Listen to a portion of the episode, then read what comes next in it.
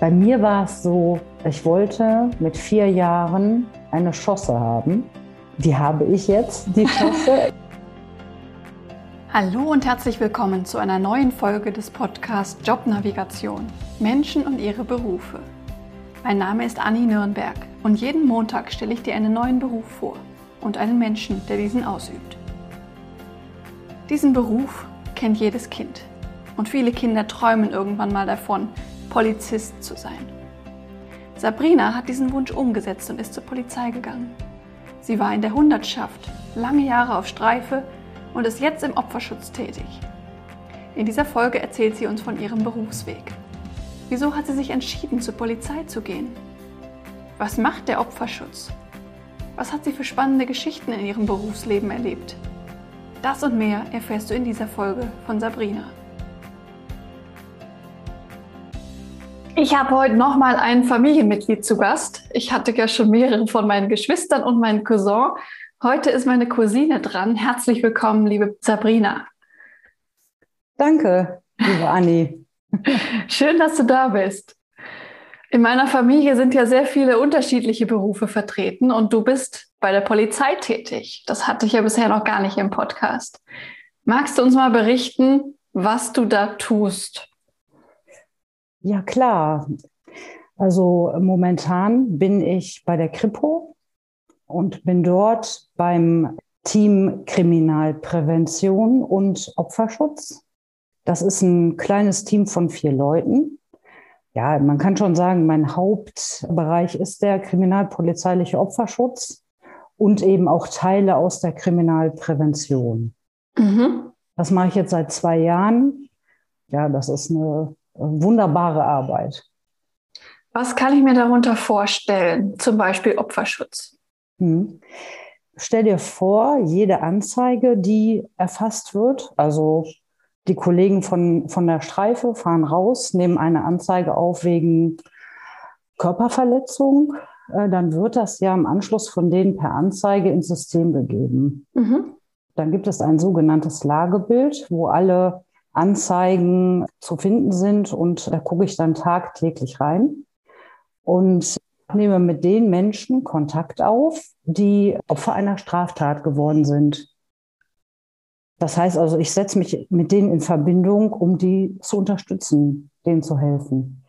Zum einen biete ich denen an, sich mit irgendwelchen Beratungsstellen in Verbindung zu setzen oder eben auch was so dazugehört, welche Möglichkeiten die rechtlich einfach noch haben. Ne? Mhm. Ja, das ist so der Oberbegriff okay. des Opferschutzes. Dass man äh, dafür sorgt, dass denen nichts weiteres mehr passiert. Mhm. Dass man die irgendwie vor den, vor den Tätern nochmal schützt. Ja, es ist natürlich so, du kannst leider nicht jeden vor allem schützen. Ne? Mhm. Ja, leider geht das nicht. Ja. Wir können aber hergehen und ich sag mal Verhaltensmaßnahmen aufzeigen. Also dass, dass man grundsätzlich, wenn man ein unangenehmes Gefühl hat, jemandem einem zu nahe kommt, weil man schon so eine Situation erlebt hat oder die gleiche Person einen angeht, dann soll man auf jeden Fall den Notruf wählen, ne? Ja. 110, also das Allereinfachste, was man überhaupt machen kann. Ja. Ähm, das andere ist natürlich, den zu sagen, sagen wir mal, in einem Fall von von äh, Stalking über Telefon, dass man einfach da hergeht und die Rufnummer ändert. Also das ist natürlich, mhm. das ist natürlich keine schöne Angelegenheit, weil es auch nervig ist, ne, sich da drum zu kümmern, neue Rufnummer und was das alles mit sich dahinterher kommt. Ja, ich sag mal so, oder wegziehen. Also da gibt es ganz viele Möglichkeiten an für mhm. auch, ne? Ja. Was für Straftaten sind das, mit denen du dann zu tun hast oder mit, Opf mit den Opfern von diesen Straftaten? Also das sind in der Regel Körperverletzungsdelikte, also häusliche Gewalt zum Beispiel, das ist ein ganz großes Thema natürlich. Stalking, Bedrohung, Raubdelikte, also alles, was mit der körperlichen Unversehrtheit zu tun hat. Auch gerne im Bereich Betrugsdelikte haben wir auch ganz viel bei den Senioren, die am Telefon halt mhm. betrogen werden. Ne? So, oder nach Fällen von Suizid, wo Angehörige einfach nicht wissen, was sie tun sollen. Ne? Mhm. Da gibt es schon, das ist sehr breit gefächert. Okay. Und dann hast du gesagt, ähm, neben Opferschutz machst du auch noch Prävention. Genau.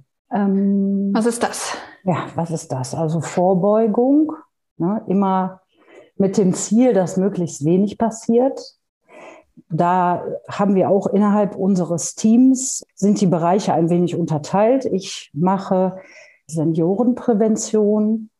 Das heißt, wir versuchen, ältere Menschen zu erreichen, um denen einfach klarzumachen, dass sie bei so einem Anruf, der kommen könnte, ja, sich auch trauen aufzulegen und zu sagen, nein, das kann doch jetzt nicht sein, dass mich die Polizei anruft. Das ist das eine. Wir machen das dann so, dass wir Vorträge halten oder mit der Senioren- und Pflegeberatung der Städte zusammenarbeiten. Ja, und denen einfach in Form von Vorträgen auch anbieten, sich das einfach mal anzuhören. Dann mache ich noch Prävention bei Jugendlichen, Mädchen in Schulen. Da gehen wir mhm. in die Klassen und klären auf. Also im Bereich der Sexualstraftaten mhm. sind wir unterwegs und ja, überhaupt diese Gewaltberatung, also viel mit allen, die interessiert sind. Also es gibt ja unfassbare Netzwerke, wo wir uns immer mal wieder zusammensetzen oder eingeladen werden, um aufzuklären, den Handlungsmöglichkeiten aufzuzeigen und auch einfach mal einen Einblick zu geben, was bedeutet zum Beispiel Thema häusliche Gewalt. Mhm. Das ist schon sehr umfangreich. Mhm. Dann gibt es natürlich auch noch Prävention im Bereich der Suchtberatung, technische Prävention. Also das ist schon recht komplex. Das glaube ich. Ja. Ja. Aber es macht super viel Spaß. Was daran macht dir so viel Spaß? Ja, das ist ja schon dieser Grundgedanke bei der Polizei. Kein Tag ist wie der andere. Mhm. Also es gibt immer wieder Situationen, Fälle, sag mal Fälle, Sachverhalte, von denen hat man noch nie was gehört. Also es gibt immer wieder was Neues. Und ja, einfach, dass man nicht kontinuierlich den gleichen Tages- oder Arbeitsablauf hat. Ja. Es bleibt immer spannend. Bei uns, ja, das, das ist das Schöne. Das war auch, ich weiß nicht, ob ich dir da jetzt vorweggreife, aber das war auch ein Grund, warum ich mich für den Beruf entschieden habe. Ja. Weil immer was anderes ist. Jeder ja. Tag anders, okay. Du hast aktuell aber jetzt in dieser Tätigkeit normale Arbeitszeiten, also von morgens bis abends. Mhm. Richtig? Genau. Ja. Genau. Wir haben eine Rahmendienstzeit, ich sag mal so Tagesdienstzeit von etwa 8 bis 16 Uhr. Mhm. Darüber hinaus mache ich noch Rufbereitschaften, drei bis viermal im Monat. Das heißt also immer, wenn die äh, Sachbearbeitung bei der Kripo nicht besetzt ist, weil der Tagesdienst beendet ist. Mhm. Da muss natürlich aber auch immer irgendwer greifbar oder erreichbar sein, nachmittags, abends, in der Nacht und am Wochenende genauso. Okay. Und dafür gibt es Bereitschaftsdienste. Ne? Und was tust du da, wenn du dann angerufen wirst?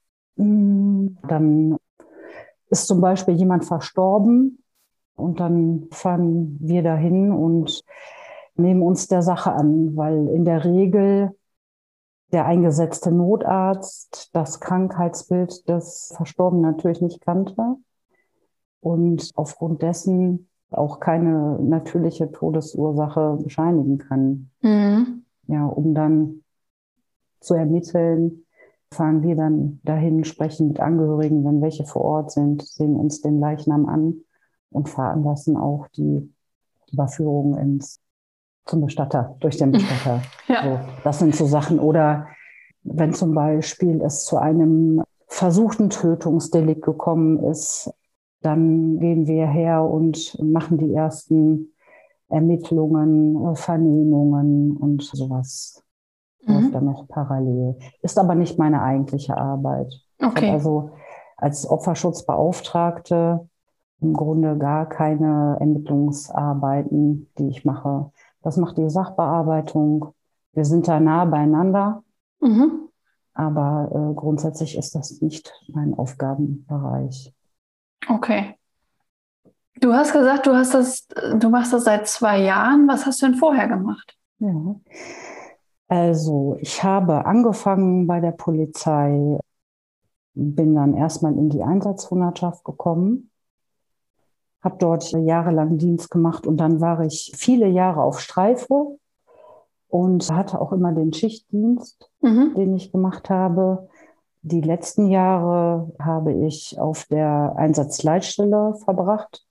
Das ist alles die Abteilung Gefahrenabwehr und Einsatz. Wir sind ja da klar strukturiert und diese ganzen Jahre, also bis vor zwei Jahren, habe ich wirklich immer nur Schichtdienst gemacht. Ich mhm. kenne das oder ich kannte es gar nicht anders, dass man ein Wochenende haben kann.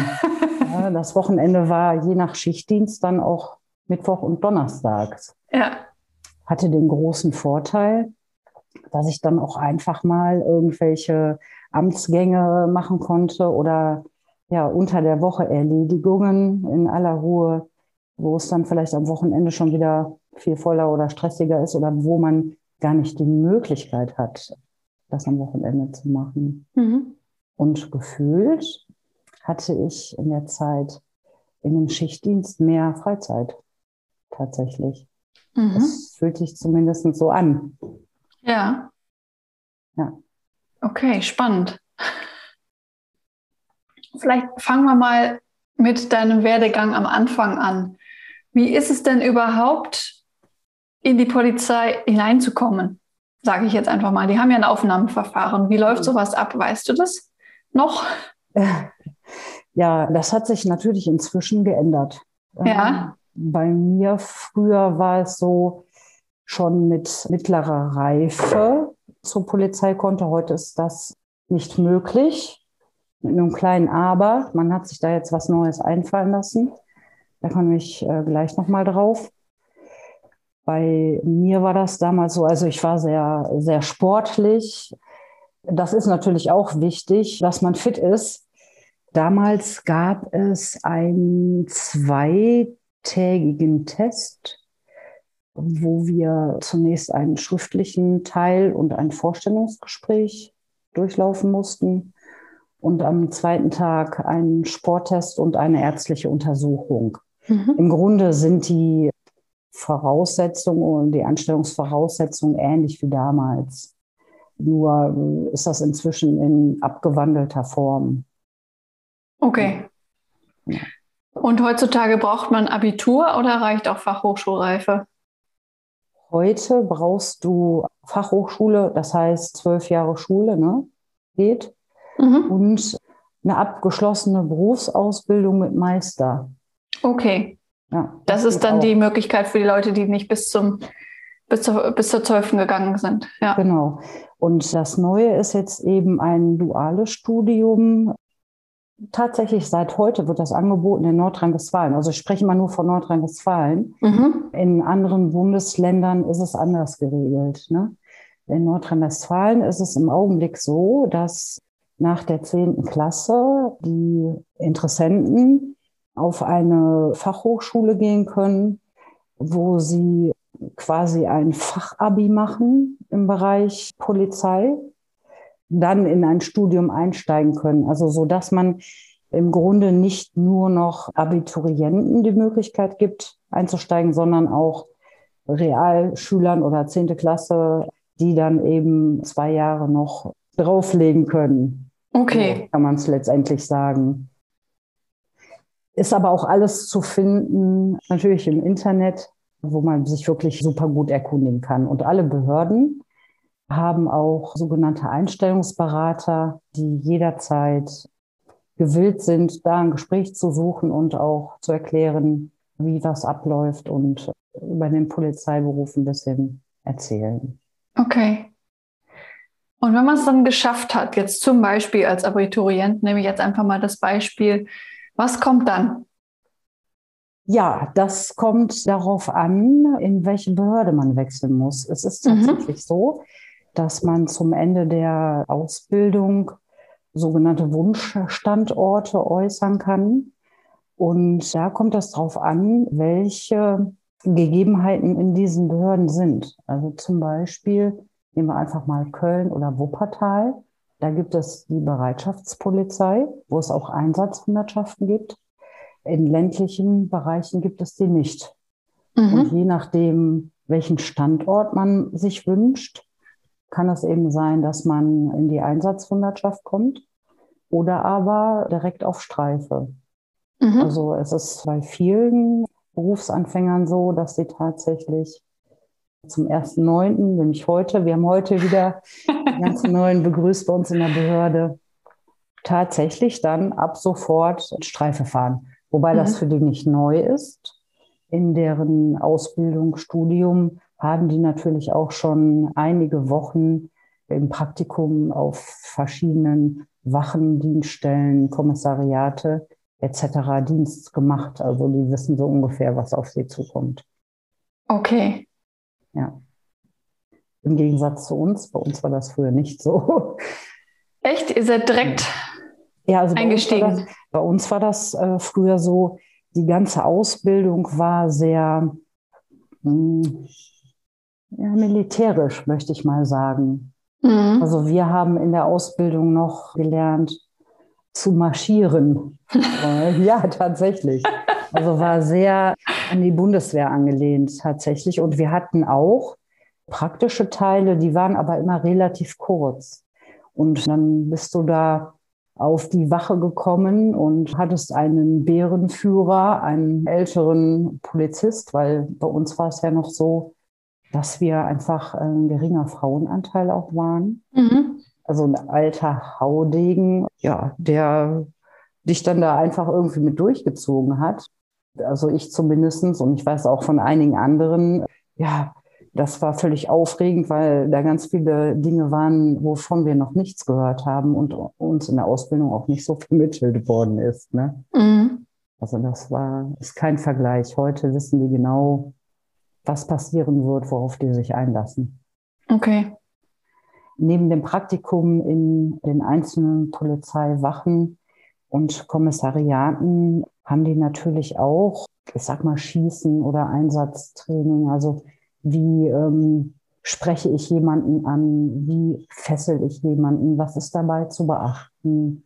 So solche Dinge. Ne? Die werden natürlich auch vermittelt. Ja. Sind aber heute nicht mehr so umfangreich, wie es bei uns damals war. Die Ausbildung als solches äh, hat sich eben total verändert. Okay. Ja. Und ist die Ausbildung dann für alle gleich oder unterscheidet die sich auch je nachdem, was man danach macht? Nein, die ist für alle gleich am Anfang. Okay. Ja. So eine Art Grundausbildung erstmal. Ja. ja. So könnte man das sagen. Ja. Okay. Und du bist dann wo gelandet nach deiner Ausbildung? Ich habe nach meiner Ausbildung viereinhalb Jahre Einsatzhundertschaft gemacht. Mhm. War natürlich auch eine sehr interessante Zeit. Das glaube ich. Vor allen Dingen Großeinsätze, also Fußballspiele, Demonstrationen, tatsächlich im, im ganzen Land, nicht nur im Land Nordrhein-Westfalen, sondern in der Bundesrepublik. Und ja, das Schöne war einfach, wir sind in der Ausbildung ja mh, auch zusammengewachsen. Mhm. Ähm, ne, das äh, war schön, dass man auch so zusammen nah miteinander arbeiten konnte. Also man äh, hat nicht umsonst gesagt, Polizei ist eine Familie. Und nach dieser Zeit in der Einsatzhundertschaft bin ich quasi in den Einzeldienst. Einzeldienst heißt der Streifendienst. Und das war auch jahrelang das, was ich machen wollte. Weil mhm. man einfach überall reinschnuppern kann, alles erlebt, von, von einer kleinen Verkehrsbehinderung bis zu einem Mord. Mhm. Du bist immer derjenige, der zuerst vor Ort ist. Ja, das, das ist einfach spannend gewesen. Ja. Vor allen Dingen, wenn man jung ist. Dann ist es natürlich, man hat auf der Wache viele junge Leute, hat einen guten Zusammenhalt. Das macht, glaube ich, heute den jungen Kolleginnen und Kollegen Spaß. Und bei uns war es genauso mhm. damals. Ja, dann irgendwann bin ich Mutter geworden. Ich habe zwei Jahre ausgesetzt. und bin dann wieder eingestiegen, weil ich gemerkt habe, dass es mir fehlt. Ja. Das hat mich interessiert, was los ist, wollte wieder mitmischen. Und dann bin ich aber auch da geblieben. Ich bin dabei geblieben, Streife zu fahren, in dem Bereich zu arbeiten, habe an der einen oder anderen Stelle mal hospitiert. Man bekommt ja auch die Möglichkeit, dann mal woanders reinzuschnuppen, ja. äh, schnuppern, äh, das mit äh, der Dienststelle abzusprechen. Und dann war ich, wie gesagt, noch zwei Jahre auf der Leitstelle. Das ist da, wo die Notrufe eingehen, mhm. alle Gespräche und wo die ganze Einsatzlage koordiniert wird. Und vor zwei Jahren habe ich dann mich auf die Stelle beworben der Opferschutzbeauftragten im Bereich Kriminalprävention und Opferschutz. Bin genommen worden, hatte dort auch schon vor einigen Jahren mal hospitiert und da fand ich das auch sehr interessant. Mhm. Ich fand mich allerdings noch zu jung. Mhm. Und ja, jetzt inzwischen ist es so, dass ich denke, Lebens- und Diensterfahrung, das ist das Richtige. Es hat geklappt. Und jetzt bin ich da gut reingewachsen in zwei Jahren. Ja. Und willst auch da bleiben? Da will ich auch bleiben. Also es gibt äh, im Grunde nichts, was mich sonst noch interessieren würde. Ich fühle mich da gut aufgehoben. Wir haben ein gutes Team. Und ich kann mir vorstellen, dass ich da bis zur Pension bleiben werde. ja. ja, und ansonsten gibt es ja auch viele Möglichkeiten, doch nochmal was anderes auszuprobieren. Viele Möglichkeiten gibt es innerhalb der Polizei auf jeden Fall. Ja. Also, äh, Kannst du mal ein paar also, aufzählen? Hm. Ja, ich habe angefangen damit, dass es die Bereitschaftspolizei gibt, die einzelnen Wachen. Dann kann man sich zum Beispiel auch spezialisieren für Spezialeinheiten.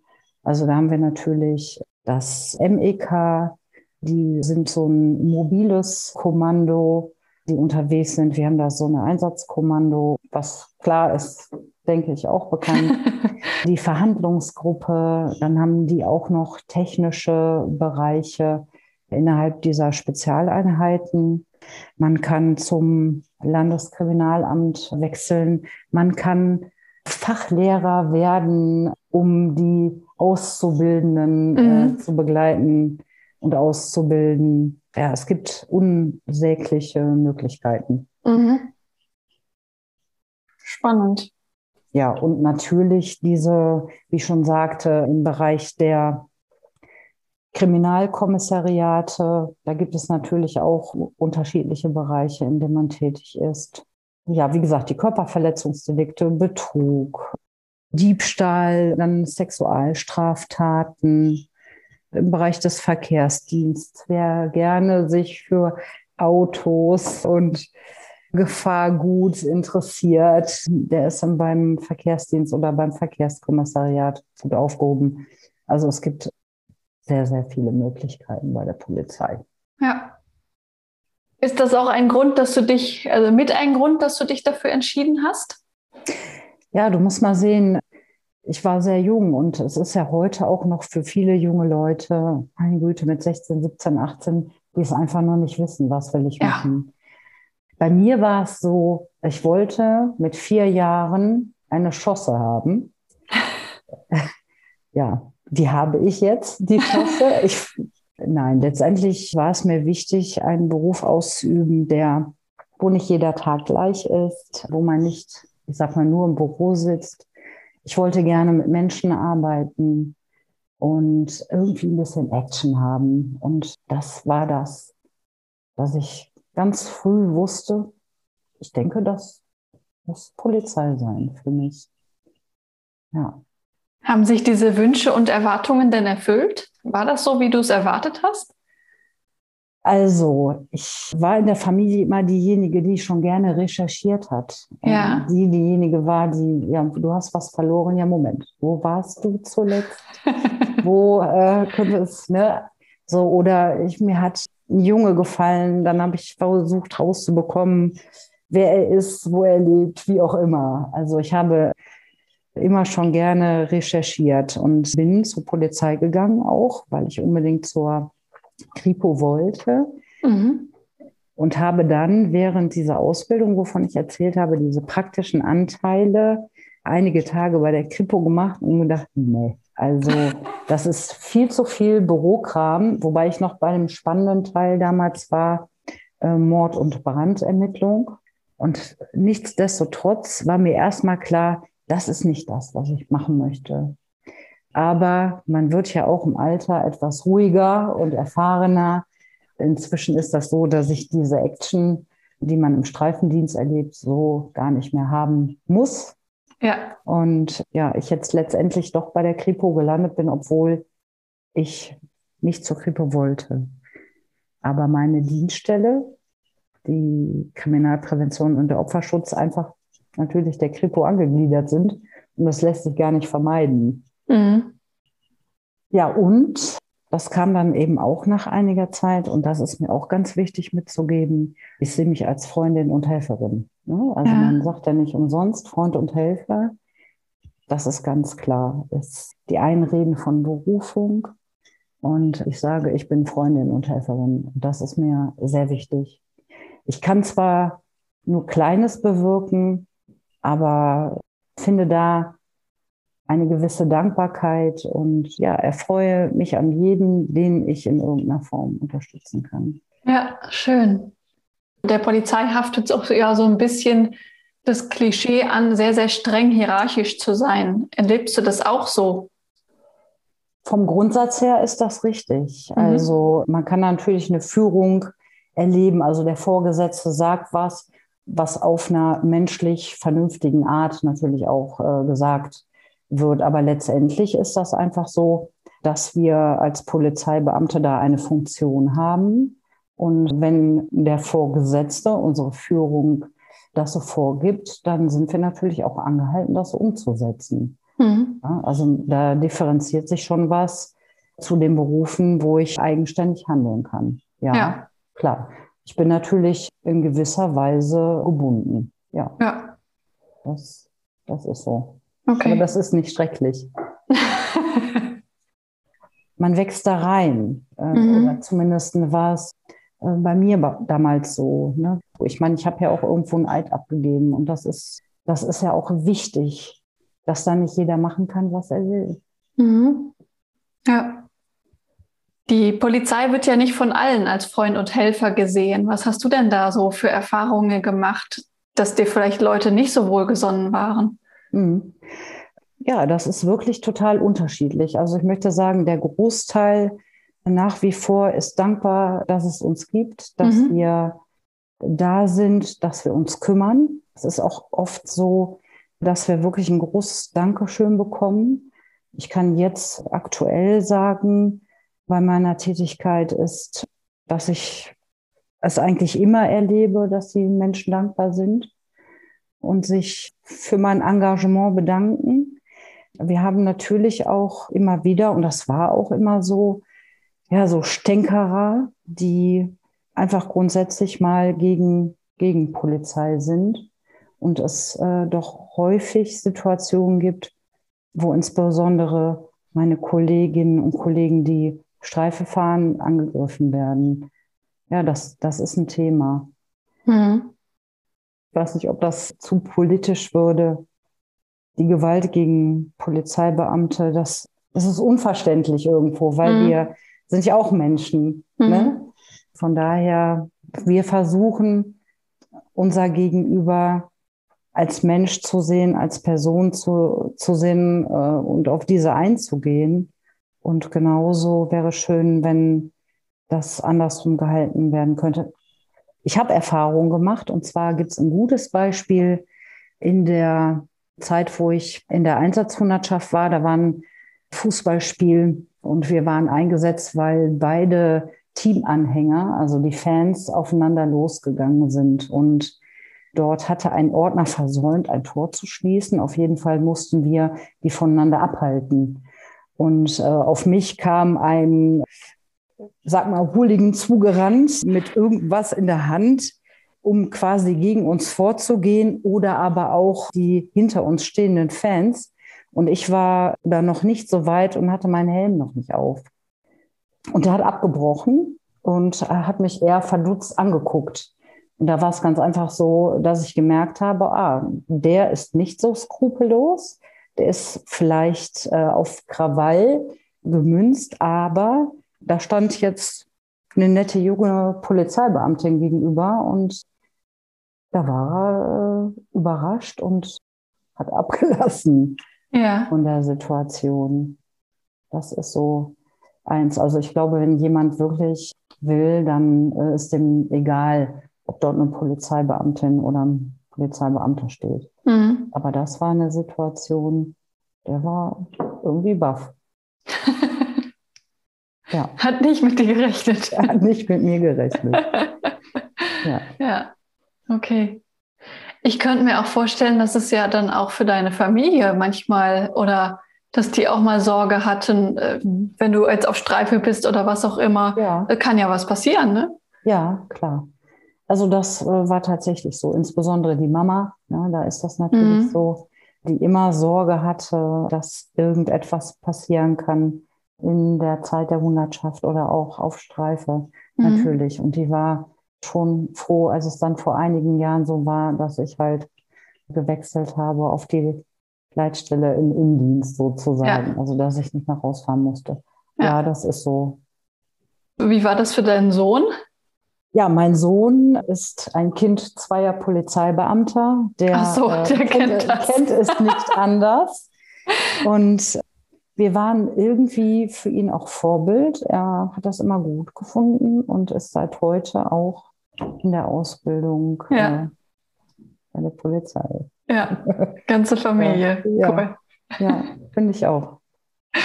Und das ist auch so. Ich möchte das auch gerne weitergeben. Mhm. Ähm, ich würde immer wieder sagen, das ist ein wunderbarer Beruf. Ich würde heute auch wieder zur Polizei gehen und ich empfehle es auch gerne. Ich habe viele gute Erfahrungen gemacht und bin dankbar. Ja. Ich bin deswegen dankbar, weil ich zum Beispiel nach der Schwangerschaft in Teilzeit wieder anfangen konnte. Ja. Das ist ein Punkt in jetziger Phase Corona. Ja, wunderbar. Ne? Ähm, wie viele ja, stehen da, denen bricht was weg. Und wie wichtig es auch ist, eine Aufgabe zu haben. Und ich war lange mal krank. Mhm. Und auch da konnte ich problemlos wieder einsteigen. Deswegen bin ich echt dankbar. Mhm. Das glaube ich. Mhm. Gibt es sonst noch was, was du den Zuhörern gerne mitgeben möchtest? also man sollte nicht so zart beseitet sein. Es ist auch vieles, was schlimm ist und was einem auch mal über die Bettdecke läuft. Mhm. Ne? Also da sollte man schon sagen, traue ich mir das zu? Wird sowas wie Persönlichkeit auch in so einem äh, Einstellungstest dann angeguckt? Oder geht es da eher so um, um Sport und Gesundheit und Hardfacts und so? Ja, es wird weniger äh, nach der Persönlichkeit gesehen, richtig. Okay. Ja. Das heißt, das sollte man vorher wissen, ob man von der Persönlichkeit dafür genau. ist. Man sollte wissen, bin ich straight? Kann ich mit Situationen umgehen, die einen auch wirklich mal belasten können? Mhm. Also darüber sollte man sich schon im Klaren sein.